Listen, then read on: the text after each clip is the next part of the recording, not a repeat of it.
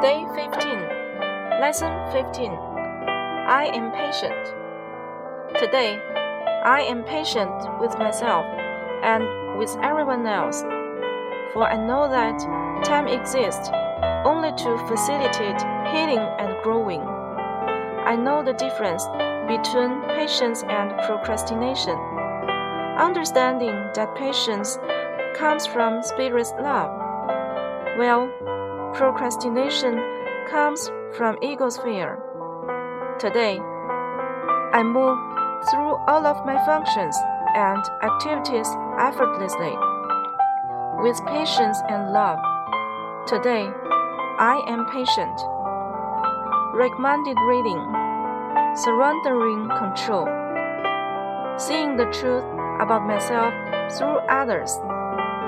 Assignment for day 15 Thank someone who truly deserves thanking. Come from your heart. How does it feel? Affirmation Peace is forever. Remember to keep your word today. 第十五天，第十五课，我有耐性。今天，我对自己和对每一个人都有耐性，因为我知道， 时间的存在只是为了促进疗愈和成长。我知道耐性与拖延时之间的区别，明白耐性来自灵性的爱，而拖延则是来自假我的恐惧。今天，我满怀耐性和爱。轻松自在地完成所有任务和活动。今天我有耐性。